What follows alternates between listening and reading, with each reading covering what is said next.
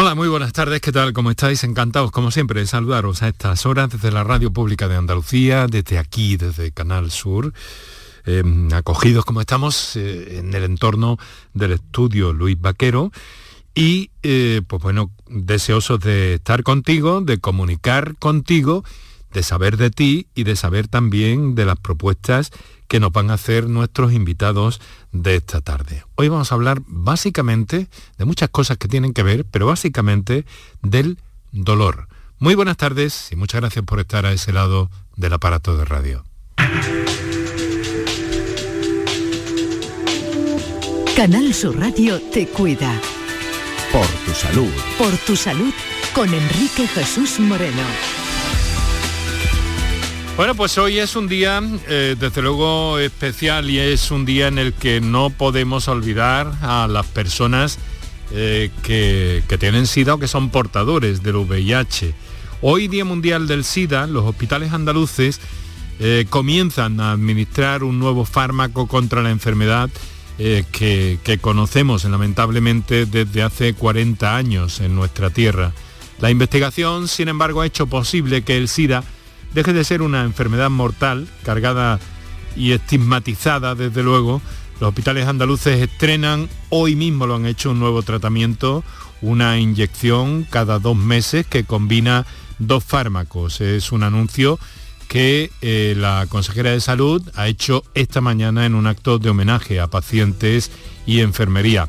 Catalina García ha llamado a la prevención porque aún hoy el 90% de los contagios son por vía sexual. En 2021 se contagiaron 516 personas y más de la mitad se diagnosticaron de forma tardía. A lo largo de toda la jornada, diferentes encuentros, homenajes, actos divulgativos, actos de prevención también para eh, señalar que es importante eh, la utilización de los preservativos en, estos casos y en torno a las enfermedades de transmisión sexual en general y en definitiva estamos y abrazamos eh, a todas las personas afectadas y también saludamos gratamente pues esta nueva eh, nuevo sistema terapéutico para las personas que son portadores o que padecen SIDA.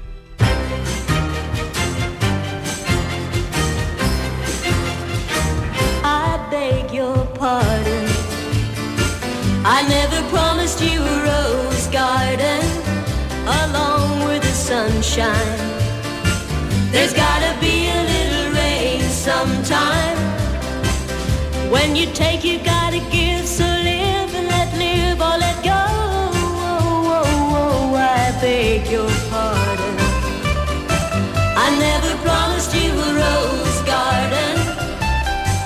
También en el caso de la bronquiolitis ha habido noticias hoy porque precisamente eh, la consejera Catalina García pues ha puesto encima de la mesa y para conocimiento de, los ciudadanos que eh, todos los hospitales andaluces están preparados para hacer frente a posibles incrementos eh, de casos. esta es una, un llamamiento que se hace mm, poco antes de que en realidad se esperen los picos máximos dentro de unas semanas en torno a esta, a esta enfermedad. Ha recordado además, como lo viene haciendo en los últimos días, que las medidas de prevención que tan bien conocemos por la época en la que estamos todavía, no obstante, de, de la pandemia de la COVID-19, pues son los mejores para evitar este tipo de contagios también en pequeños. Así que con las expectativas por delante, con el mes de diciembre eh, que acaba de iluminarse ya, aunque tendremos que esperar quizá algunos días para las iluminaciones de nuestras ciudades, nosotros estamos aquí dispuestos a hablar de salud.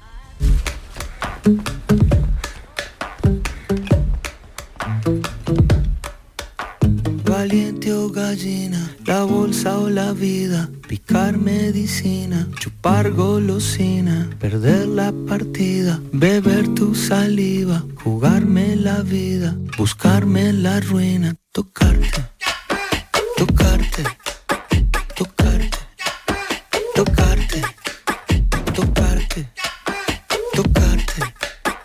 Son las 6 de la tarde y 8 minutos en este momento. El dolor el dolor del que mm, Pues bueno, frecuentemente hemos de hablar aquí, en esta ocasión por, por una circunstancia muy especial, y es el eh, premio, el reconocimiento que ha recibido una enfermera de nuestra tierra, del Centro de Salud Algeciras Centro, eh, que es Yolanda Morcillo y que nos acompaña a esta hora de la tarde ya. Yolanda, eh, muy buenas tardes. Eh, hola, muy buenas tardes, Enrique. Y muchas gracias por estar con nosotros, a pesar de que, bueno, si tienes que atender algún asunto, lo que sea, hemos convenido que, eh, que lo podamos organizar para eh, contar contigo en el programa, pero que al mismo tiempo puedas atender alguna cuestión que pudiera, que pudiera surgir. Yolanda, felicidades por ese reconocimiento. Gracias, estamos muy contentas. Bueno, he sido, yo soy la investigadora principal del, proyecto y lo lidero, pero bueno, hay detrás muchos muchos profesionales que, han estado trabajando durante cuatro años eh, en este proyecto y ha podido dar estos frutos. Bueno, ¿cómo se llama esa aplicación? Pues se llama App No Más Dolor. Quizás. no Más. Dolor. Dolor y está disponible en todas las plataformas ya. Que va, que va. Está, preparándose, ¿no? Sí, ahora mismo está alojada en el Instituto Maimónides de Córdoba, donde se realizó el ensayo clínico. Sí. Y eso fue también un poco la intención de, presentarnos a esa iniciativa de hackathon, ¿no? Para que para impulsar ese proyecto. Para impulsar, y, eh, sí, eso, para impulsarlo. Bueno, ¿y en qué consiste? Llegar a los pacientes. ¿En qué consiste básicamente, Yolanda? Pues mm, consiste, es una herramienta de, apoyo al diseño de un programa de intervención psicosocial y este programa integra pues cuatro, cuatro terapias que, son pues el ejercicio físico, eh, la terapia farmacológica, la terapia psicoeducativa y lo que nosotros llamamos activos en salud, que son pues mm, activos de la comunidad que se pueden, que se pueden geolocalizar a través de la aplicación y todo esto con un enfoque de salud positiva, de prevención y de promoción de la salud para adquirir hábitos saludables. Es una herramienta, mm, supongo que puede servir a, los dos eh, lados de este asunto, ¿no? A la parte especialista, a los médicos o enfermeras en este caso, pero también, naturalmente, beneficiar a los pacientes, básicamente, es de lo que se trata. Claro, correcto. Sería, pues, mm, sería como un primer escalón, eh, sobre todo para la prescripción en este tipo de pacientes, pues, pues que, se, que se trataría pues, de forma también temprana y con el seguimiento, como bien dices, desde la atención primaria, porque somos los que recibimos pues, un porcentaje muy alto de pacientes con, de, con dolor crónico. Bueno, quiero señalar algo que me llama la atención y es eh, también eh, eh, la idea de prevención de alguna manera que hay detrás de esta investigación que has liderado, ¿no, Yolanda? Prevención en dolor. Me llama la atención eso. Sí, bueno, prevención y también promoción, porque quizá abarca también al ámbito poblacional. Mm, hay un, los números son muy fríos, el 17% de la población en España sufre dolor. Yo mm. pienso que también casi todos de nosotros y a medida que vamos avanzando en la edad, pues, pues tendremos, tendremos dolor. Entonces, ese enfoque de, prevenir y promover en la salud, pues se hace porque lo que queremos es que mm, cada vez que, bueno, que esa enfermedad se atrase más la cronicidad y, para ello, pues hacemos un enfoque que se llama un enfoque salutogénico, ¿vale?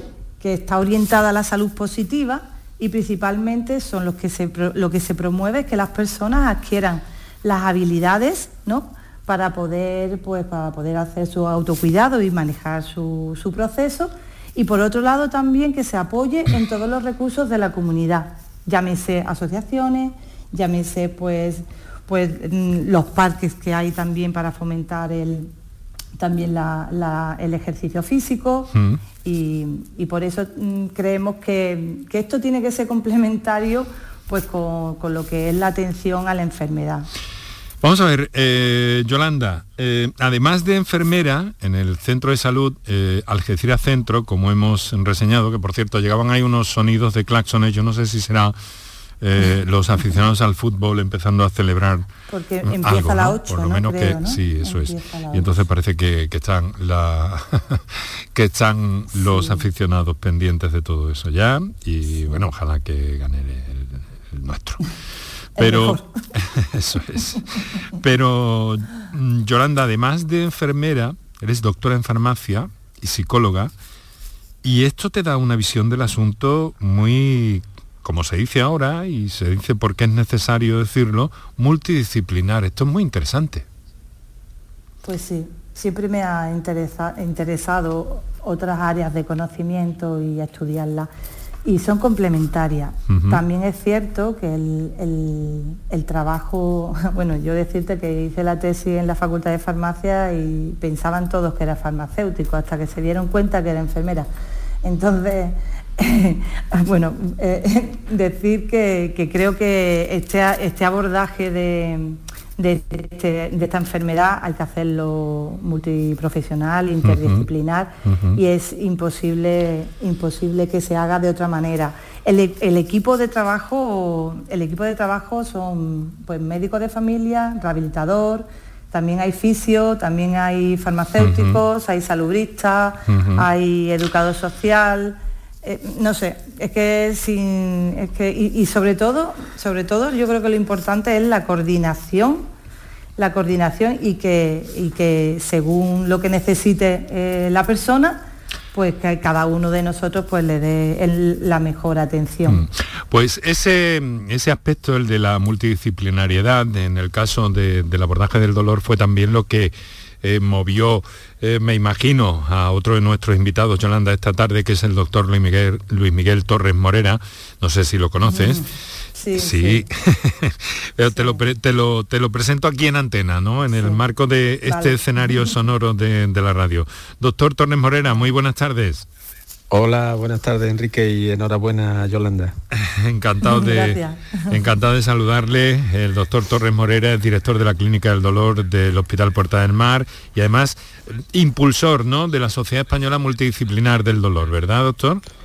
Sí, porque eh, mira, coincido con, Yolanda y con, contigo, Enrique, que, que, el dolor con este porcentaje que se ha demostrado casi 20% de la población, uno de cada cinco personas que padece esta enfermedad, ¿quién lo va a abordar por su cuenta? Es, absolutamente mm. imposible. Ni siquiera los médicos, o sea que no, ni siquiera los, médicos podemos hacerlo. Necesitan otras profesiones, enfermeras, psicólogos, fisioterapeutas, mm. farmacéuticos. Entonces el abordaje solo puede ser multidisciplinar, como es obvio. ¿Esta idea eh, termina de introducirse en el ámbito de la medicina, doctor? Eh, yo, yo creo que sí, yo ya voy viendo cada vez más personas, incluso no solo en el ámbito del dolor, sino también en otros ámbitos, hablar de concepto multidisciplinar. Creo que la idea de, las especialidades estanca o de las profesiones estanca ya no tiene sentido. A veces, a veces en medicina está trabajando un ingeniero o un matemático o, un físico, o sea que ya ah, ese, ámbito tan estrecho ah, que existía hasta hace un poco tiempo va desapareciendo, se va derribando porque el progreso no va llevando a que necesitamos, nos, necesitamos unos a otros, necesitamos los conocimientos de otras ramas profesionales y ya ni siquiera las grandes troncos, ¿no? la medicina, la física, la matemática, pueden estar aislados. Tenemos que ir mucho más a los equipos multidisciplinares. Es un concepto que todavía cuesta trabajo en el marco laboral, pero no en el, aspecto científico, en el cual queda claro de que el abordaje cada vez tiene que ser más entre todas las disciplinas que están relacionadas con el problema que sea. En este caso hablamos de dolor pues todas las que están relacionadas, que son 10 o 15 eh, profesiones, tenemos que estar implicados en el asunto. Y eso a pesar de que en las últimas décadas, eh, el doctor Torres Morera, eh, se han producido avances muy importantes que usted ha vivido en primera persona y que ha visto cómo se mejoraban muchas situaciones, ¿no? A través de la, de la, de la, del medicamento mm, convencional, por así decirlo, ¿no? De algunos tratamientos específicos. Sí, los, avances de estos últimos 40 años, que es mi profesión, mi vida profesional han sido impresionantes. Yo cuando empecé eh, al campo del dolor, pues, pues no había ni siquiera morfina, por decirte algo, no había que hacer mm.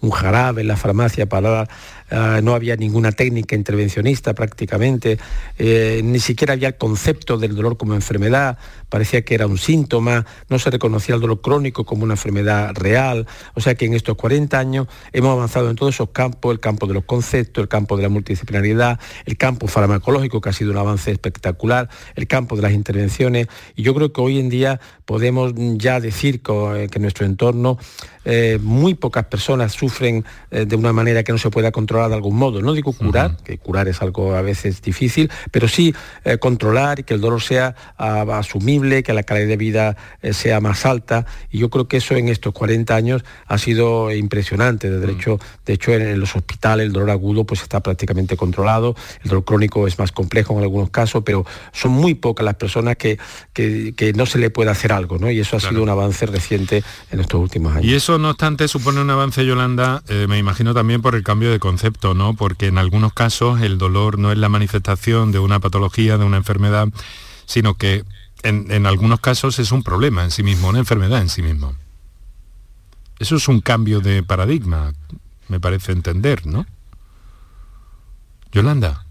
Porque sí, porque la definición ya introduce también un aspecto subjetivo del dolor en el que introduce también pues, la parte sensorial y la parte emocional.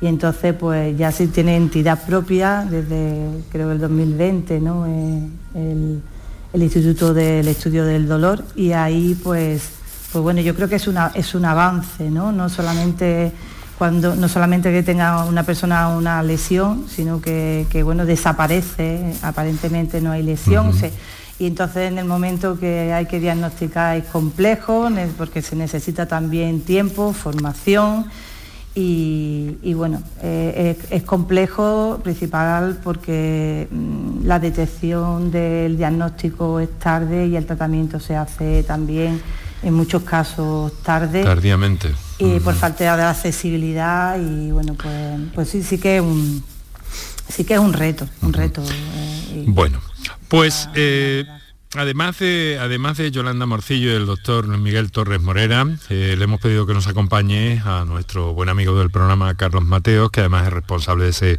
hackathon a través de ComSalud, Salud Sin Bulos. Carlos Mateo, muy buenas tardes, querido amigo. Hola, buenas tardes, Enrique, ¿qué tal? Oye, el, hackathon que es una, una, propuesta muy interesante, lleváis ya, lleváis ya, si no me equivoco, seis o siete años, ¿no? Sí, sí, sí, siete ediciones llevamos. Siete ediciones, efectivamente, y además con cada vez eh, mm, mm, más participación eh, de proyectos interesantes, eh, pero dentro de un ámbito muy, muy especial, ¿no? El de nuevas tecnologías. Cuéntanos un poco qué es el hackathon. Bueno, pues como bien dices, cada año hemos intentado superarnos en participación, en apoyos institucionales y bueno, pues aprovecho también para, agradecer al doctor Torres la implicación también de, Sendor, que nos ha apoyado ya desde, desde el año pasado, que teníamos el hackathon de manera virtual y hemos vuelto ya a la presencialidad.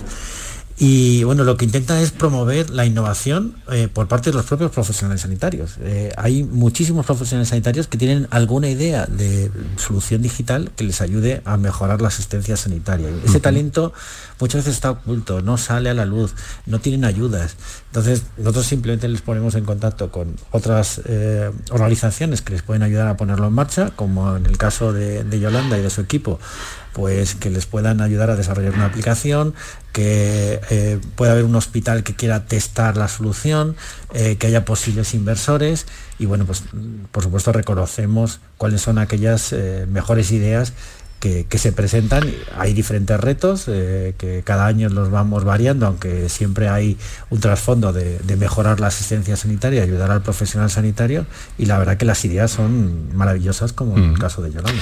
Bueno, y un jurado que está formado por distintas sociedades científicas, hay eh, pues muchas novedades que se conocen en eso que se está convirtiendo en una especie de foro para todo esto y que es muy necesario en estos tiempos, que tiene ya una trayectoria eh, consolidada a pesar de las dificultades, a pesar de la pandemia, os habéis ido apañando para que el hackathon eh, salga adelante. Y bueno, hoy queríamos, eh, se ha, se ha desarrollado hace prácticamente unos días y hoy queríamos pues dedicarle también un, un sitio en este programa tomando como referencia esa distinción que ha recibido Yolanda Morcillo. Vamos a hacer una cosa, queridos amigos, Yolanda, eh, Luis Miguel, Carlos, vamos a recordar a nuestros oyentes que pueden participar en este programa a propósito del dolor para cualquier cosa que les parezca oportuno, narrarnos, contarnos o hacernos eh, llegar alguna pregunta sobre el tema o alguna duda personal que tengan. Vamos a recordar ahora esos teléfonos, les damos un par de minutos a nuestros anunciantes y enseguida entramos en materia. Para contactar con nosotros puedes hacerlo llamando al 95 50 56 202 y al 95 50 56 222 o enviarnos una nota de voz por WhatsApp al 616 135 135 por tu salud en Canal Sur Radio. El resumen de la jornada con la última hora del deporte, la economía y el análisis lo tienes en el Mirador de Andalucía. De lunes a viernes desde las 7 de la tarde con Natalia Barnés. Canal Sur Radio, la radio de Andalucía. Hay un secreto que dice que aquí puedes probar la mejor variedad de verduras y disfrutar el jamón ibérico más deseado del mundo. Puede que todo esto sea un secreto a voces, pero es nuestro secreto para conseguir la calidad, la riqueza y ese puntito tan especial de Andalucía. Gusto del Sur, el sabor de tu vida. Junta de Andalucía. La mañana de Andalucía con Jesús Vigorra te invita a conocer este viernes toda la actualidad y los datos de las pequeñas y medianas empresas de Andalucía con el balance de este 2022 y las perspectivas de 2023. La mañana de Andalucía con Jesús Vigorra. Este viernes, edición especial con la Federación Nacional de Asociaciones de Trabajadores Autónomos, ATA, con la colaboración de ATA Andalucía. Manolo, ¿estás pensando lo mismo que yo? Pues claro, Ana, estoy pensando en los romeros de Alanís. Jamón, paleta, caña de lomo y embutidos de bellota son su especialidad. Y ya hay que ir disfrutando. Como siempre me lees el pensamiento. Ahora mismo entro en shop.losromerosdealanís.com y en dos días tenemos nuestro jamón en casa. Pero ibérico de bellota, ¿eh, Ana? Los romeros de Alanís. De nuestras dehesas a tu mesa. Miles de familias necesitan tu solidaridad para poder comer. Colaborar con los bancos de alimentos es tan fácil como donar en la caja de tu supermercado. Elige la cantidad que quieres donar y la convertiremos íntegra en los alimentos que más se necesitan. Donar en caja no tiene desperdicio. Súmate a la gran recogida, del 25 de noviembre al 6 de diciembre. Aquel 4 de diciembre los andaluces alzamos una sola voz. Hoy nos sigue uniendo una manera única de defender lo nuestro este 4 de diciembre, inunda las calles de blanco y verde. Iza nuestra bandera. Fíjala como foto de perfil o cuélgala en tu balcón. Siente el orgullo de ser como somos, allá donde estés. Este 4 de diciembre, lleva Andalucía por bandera. Junta de Andalucía. Este 4 de diciembre vivimos contigo el Día de la Bandera de Andalucía. Desde las 10 de la mañana te ofrecemos en directo el acto institucional del Día de la Bandera de Andalucía que tendrá lugar en el Palacio de San Telmo de Sevilla. Celébralo y síguenos en el programa Días de Andalucía de Canal Sur Radio y en Radio Andalucía Información.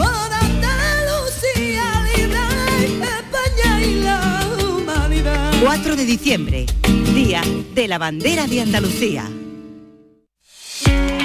Enrique Jesús Moreno, por tu salud, en Canal Sur Radio. Para contactar con nosotros puedes hacerlo llamando al 95 50 56 202 y al 95 50 56 222 o enviarnos una nota de voz por WhatsApp al 616-135-135. Por tu salud en Canal Sur Radio.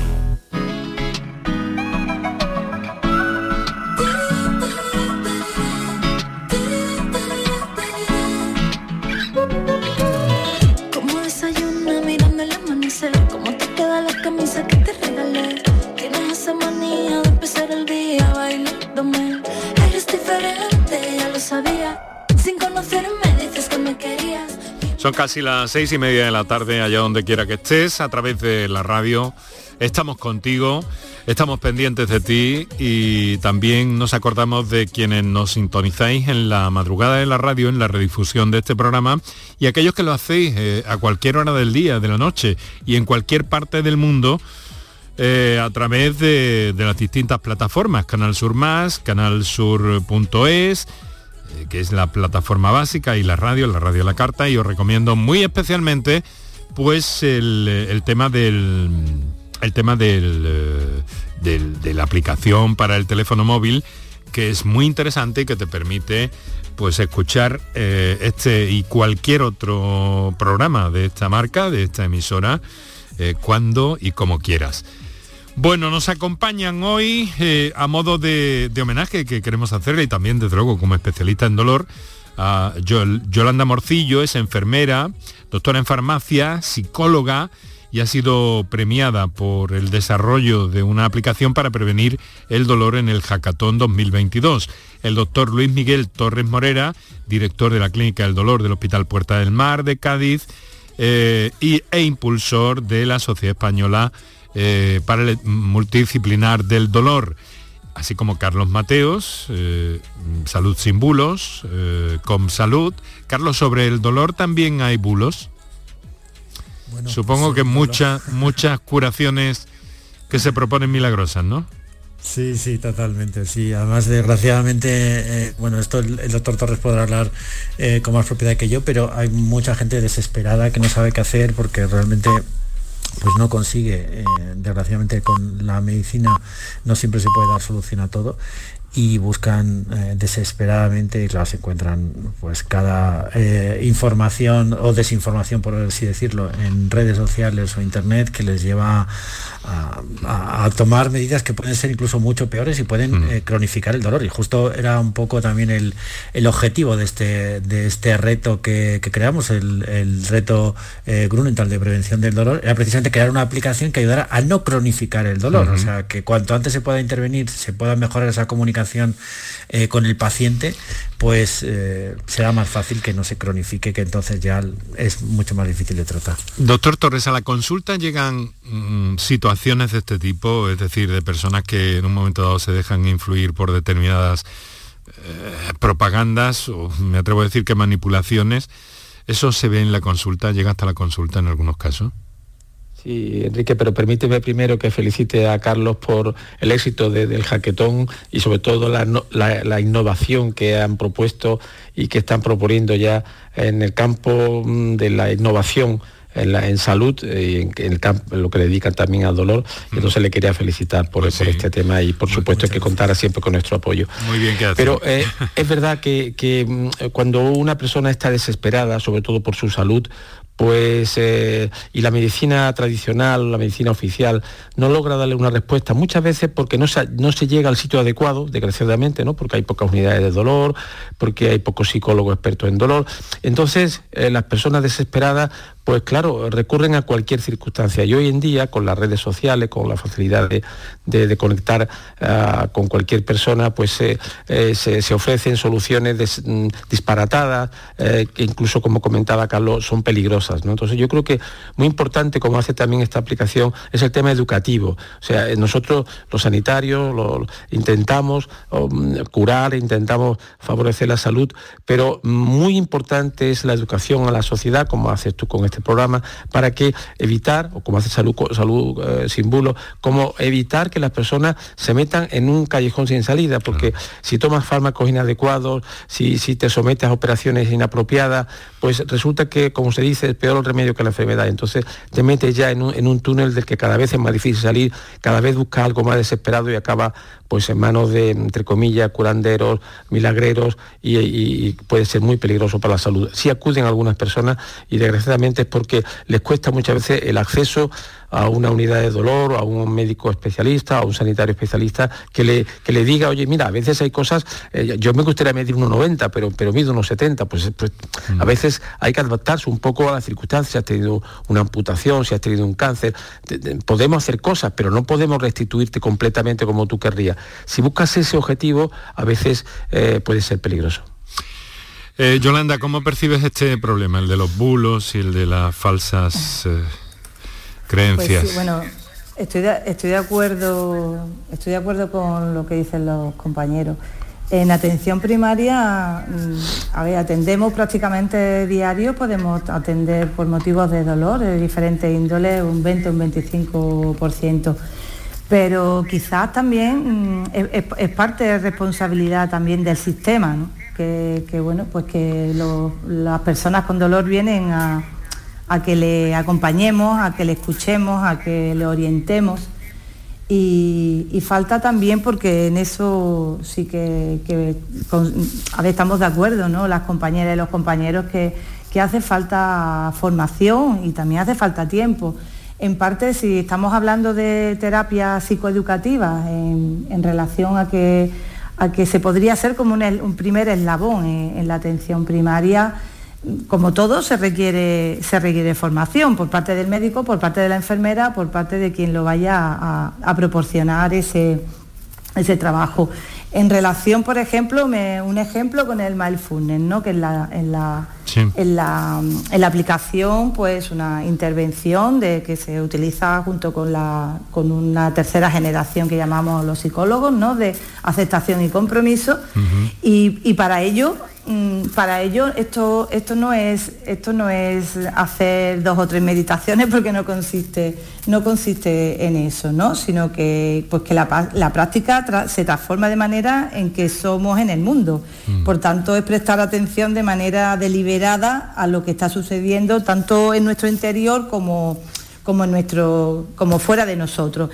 Pongo este ejemplo digo porque mm, porque aquí mm, quizá bueno y aparte de esto se ha investigado mucho hay buenos resultados y, muchas personas pues piensan que la atención plena no la, la o atención plena mindfulness pues mm, pues están también científicamente está demostrado los beneficios pero se requiere, para ello también se requiere, pues bueno, formación y se requiere tiempo. Y quizás no sería tanto bulos si, si, los pacientes también le diéramos respuesta también los profesionales. Y luego también que hay un aspecto que, en fin, como psicóloga seguro que nos puedes aportar algo, bueno, y desde luego eh, también Luis Miguel, pero eh, claro, hay un factor que es el de, y hay experiencias ya en el ámbito científico muy interesantes, en el sentido de que también se puede...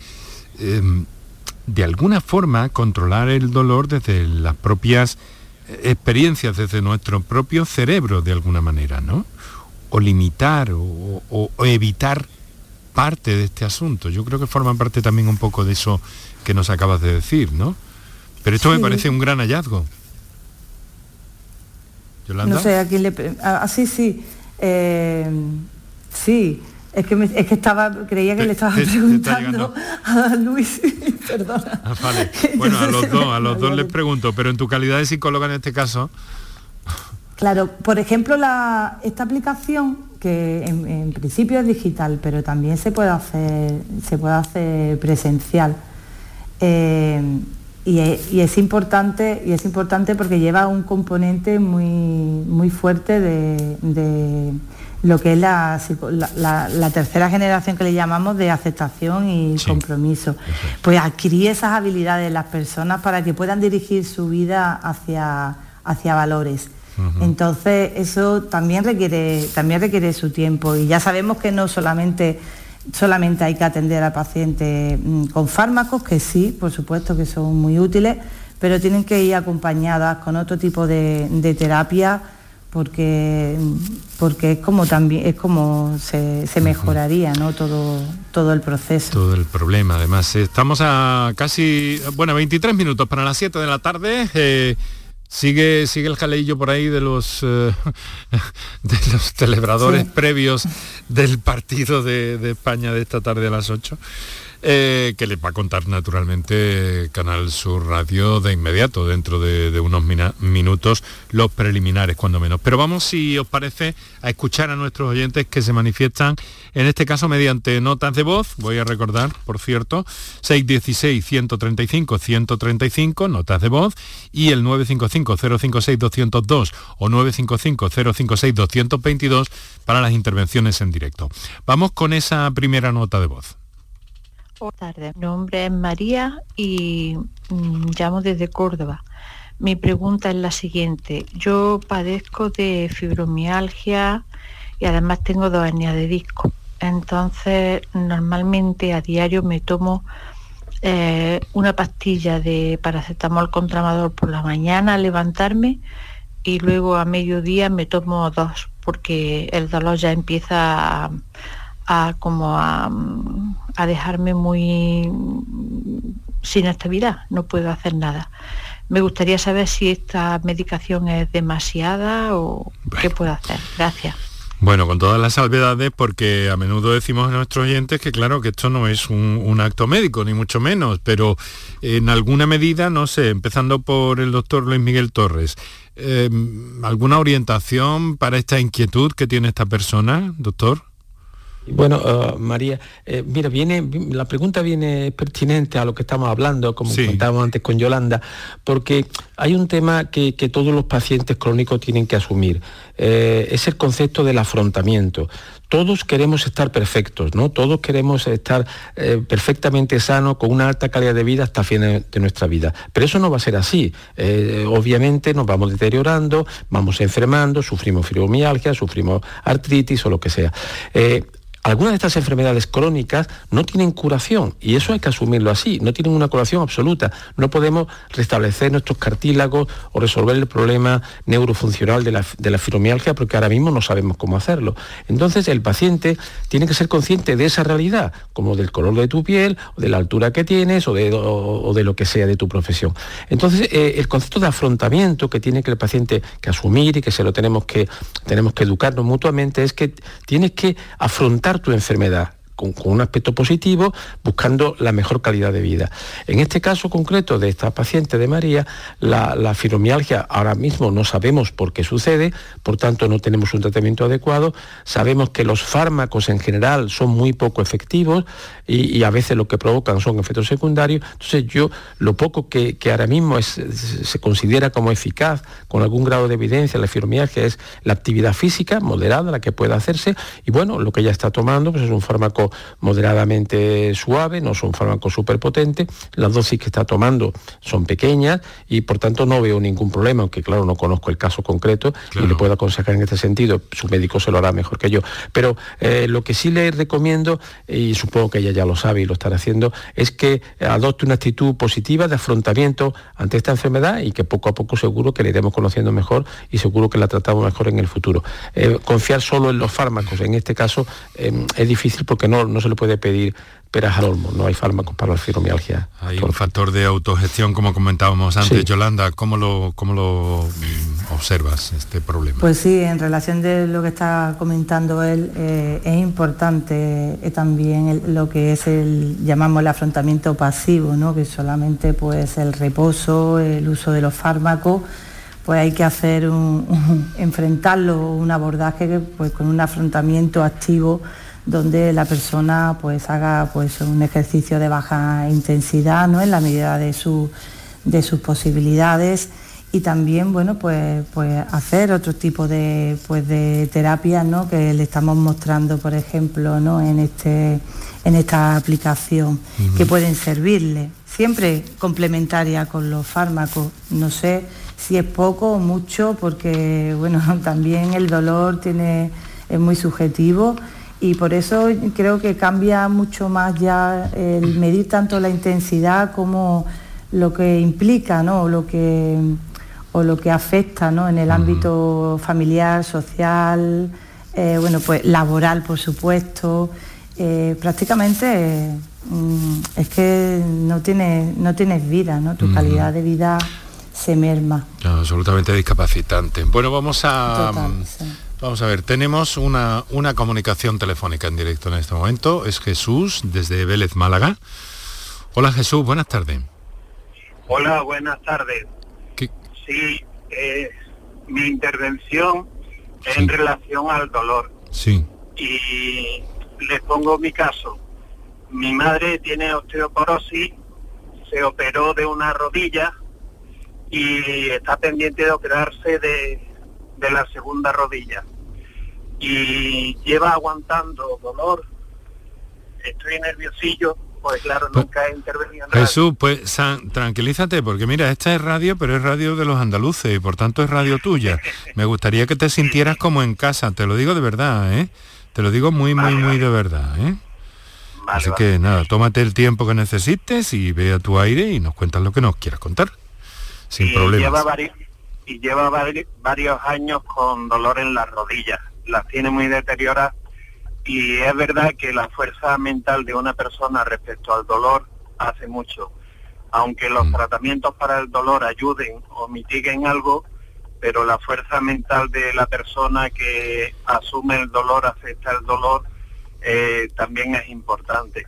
Mm. Es verdad lo que dicen los contertulios, que hay muchas vías para atender o enfocar el dolor, pero sobre todo la persona si tiene una fuerza mental grande, aunque por dentro rabie, porque las expresiones de dolor lo dicen mucho, pero la fuerza mental para, para afrontar el dolor también es importante.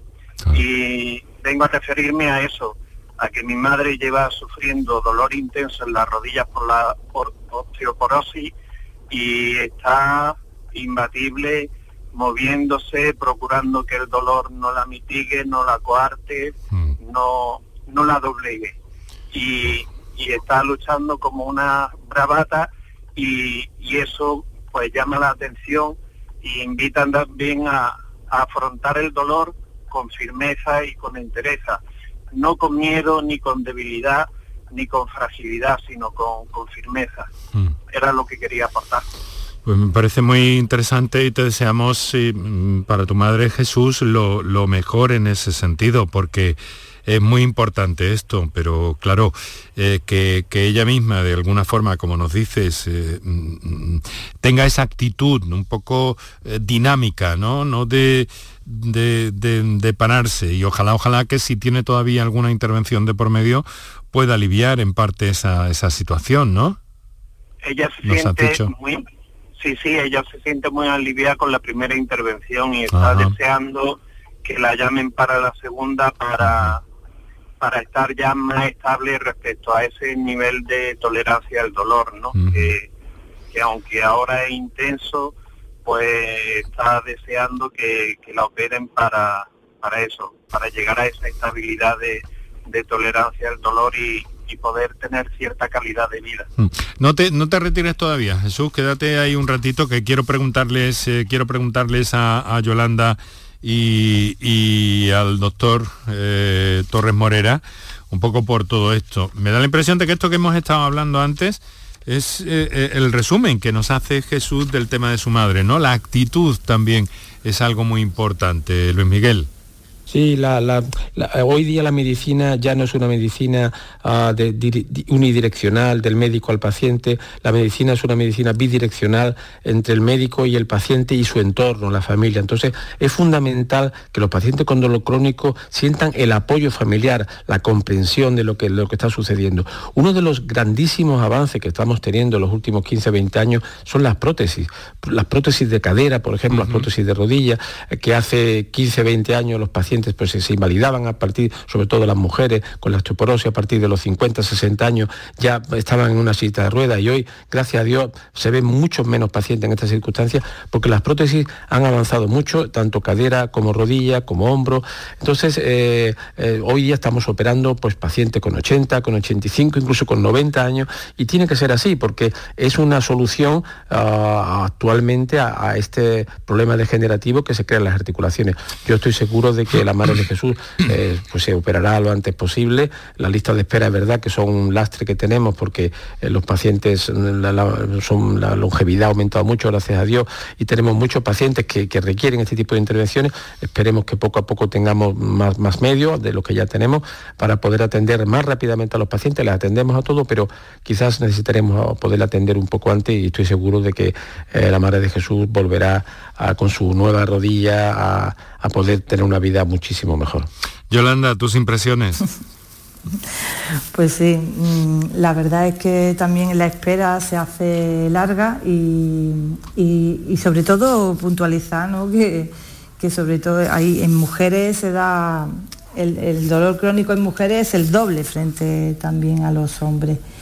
Y, bueno, pues lo que ha dicho también el compañero está claro. Eh, lo principal también no solamente mm, consiste en, una, intervención quirúrgica, tenemos también que, conformar también unos hábitos eh, saludables y de cuidado para poder mantener esa prótesis eh, que sea útil el mayor tiempo posible, mm, pues caminando, pues llevando una vida saludable, pues con pues una dieta mediterránea y, bueno, pues eh, en relación a, todo a todo lo apoyándonos en todos los datos buenos que conoce la ciencia que conoce la medicina y que cada vez son más frecuentes enunciarlos y que eh, poco a poco mm, confío en que vayamos asimilando todos Jesús pues sí Jesús, quiero enviarte un, fuerte abrazo.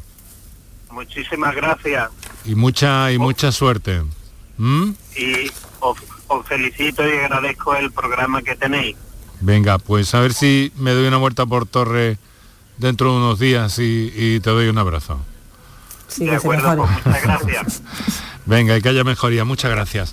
Bueno, Carlos, Carlos Mateos, que hombre, estamos en la parte más técnica del programa, pero eh, estás ahí. Luego em, te voy a pedir mm, en breve ya, porque vamos a ir entrando en lo que decimos, no sé por qué decimos eso, pero bueno, en la recta final del programa y quiero preguntarte un poco por un resumen que tienes eh, claro en tu cabeza de lo que ha sido esta edición y qué, y qué novedades eh, pueden estar eh, en, el, en el futuro. ¿no?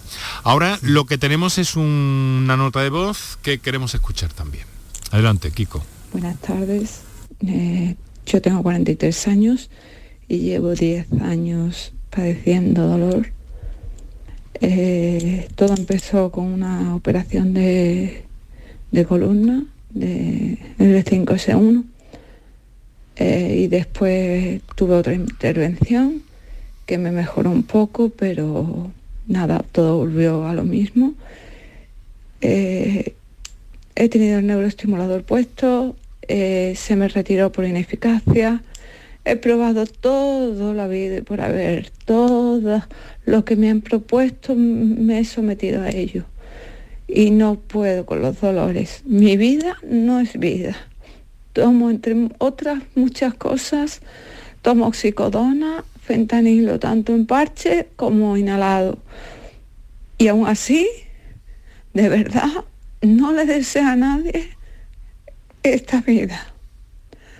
Ojalá, ojalá que, que alguien encuentre una solución para los que padecemos día a día estos dolores. Muchas gracias por el programa. Muchas gracias, señora, por,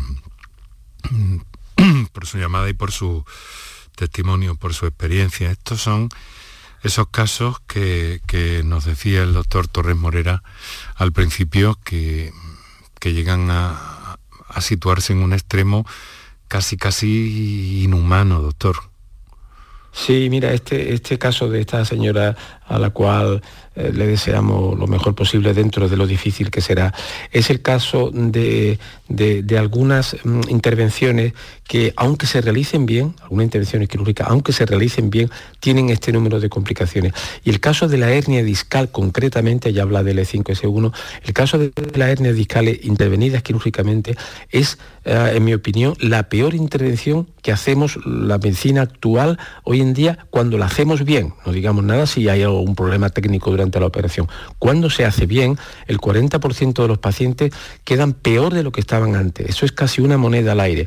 Por tanto, es una intervención que poco a poco estamos dejando de hacer, que cada vez se hace menos, solamente cuando es muy necesario. Tenemos muchos otros tratamientos previos a esa, como el tratamiento con láser del disco, con ozono, con factores regenerantes, en fin, otro tipo de tratamiento.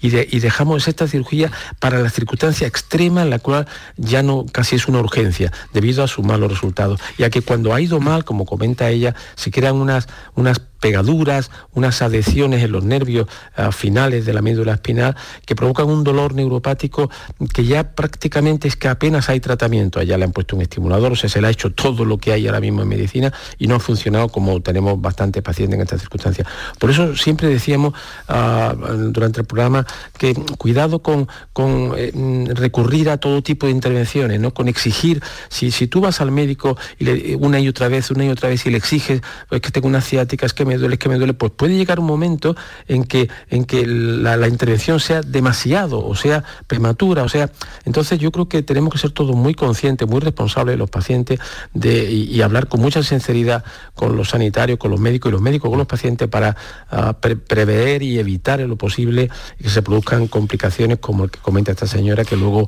las soluciones son realmente muy difíciles. Soy Miguel, me ha, me ha llamado la atención una cosa, ha señalado una, una, una vértebra en concreto, ¿no?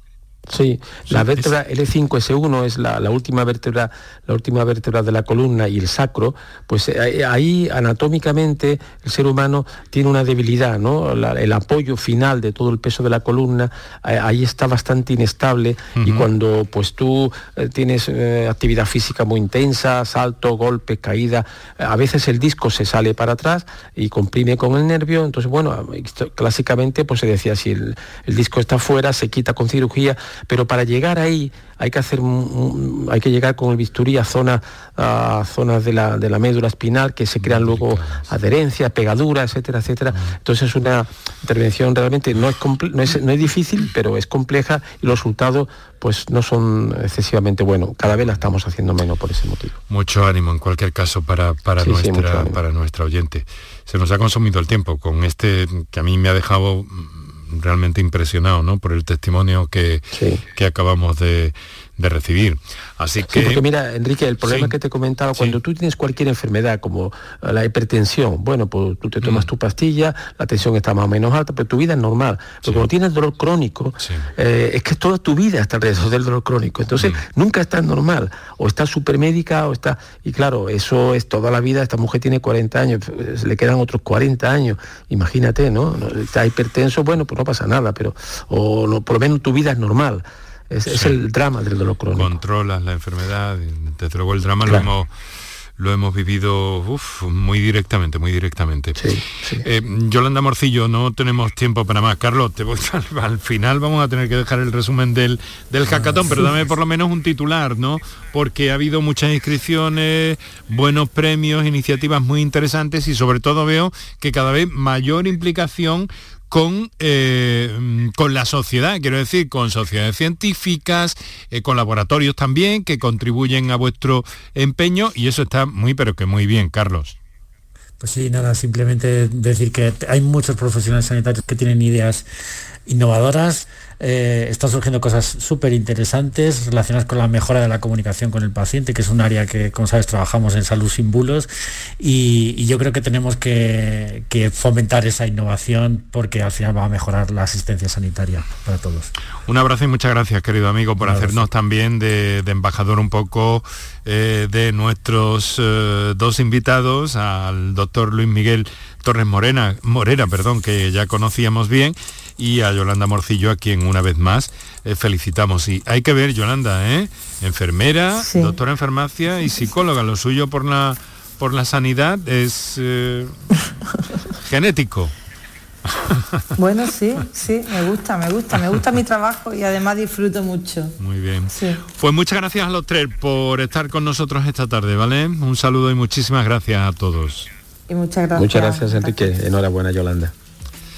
Vamos a poner el punto y seguido aquí porque claro que sigue la radio, claro que sigue la información, claro que sirve, que sigue el fervor que hay por el fútbol y todo eso. Mañana volveremos, 6 de la tarde. Ahora el mejor de los saludos con nuestro agradecimiento a Guiomar López de Comsalud que nos ha ayudado a montar este programa y con Kiko Canterla en la producción. Gracias Kiko, Antonio Martínez en el control de sonido. Gracias Antonio, Paco Villén en la realización y producción musical del programa hoy y les habló encantado Enrique Jesús Moreno. Ahora vamos a lo que vamos, cada uno a lo suyo. Venga, un saludo y hasta mañana.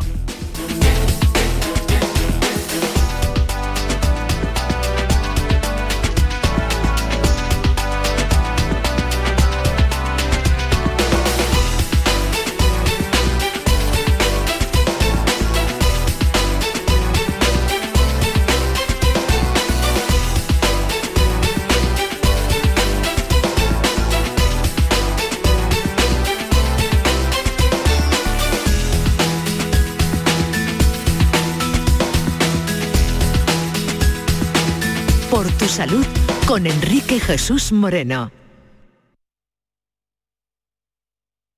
Sevilla. Canal Sur Radio. Pero Pepe, Carmen, qué guapísimos estáis. Tenéis la piel perfecta. Sí, hemos ido a Clínica Doctor Ortiz y nos ha aconsejado lo mejor para los dos. Nos han transmitido seguridad y confianza. Son muy completos. Tratamientos de arrugas, rellenos faciales, láser, cirugía plástica, injertos capilares, ginecología. Pide tu cita gratuita en Clínica Doctor Ortiz y siéntete segura en tu clínica estética de confianza. Pacientes reales, belleza natural.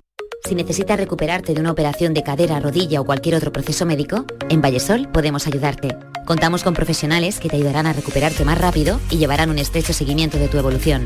Y todo ello sin desplazamientos innecesarios y por mucho menos de lo que imaginas.